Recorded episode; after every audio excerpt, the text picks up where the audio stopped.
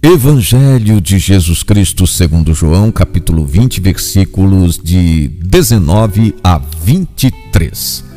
Ao anoitecer daquele dia, o primeiro da semana, os discípulos estavam reunidos com as portas fechadas por medo dos judeus. Jesus entrou e pôs-se no meio deles. Disse: A paz esteja convosco.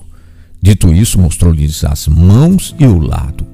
Os discípulos então se alegraram por verem o Senhor.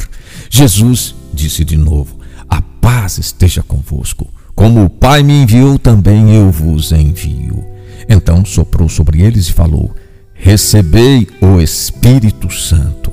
A quem perdoardes os pecados, serão perdoados. A quem os retiverdes, ficarão retidos. O Pentecostes é o início da bela jornada missionária da igreja. Agora, sem medo, portas abertas, corações plenos do Espírito Santo. A comunidade cristã entende finalmente seu objetivo e sua razão de ser.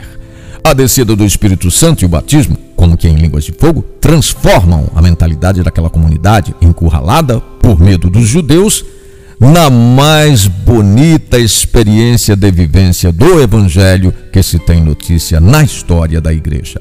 A consciência de formar o mesmo corpo com as diversidades dos seus membros permitiu que o Espírito desse a cada um seu dom específico para o bem e o crescimento de todos. A missão da igreja continua e hoje nós somos esses discípulos missionários.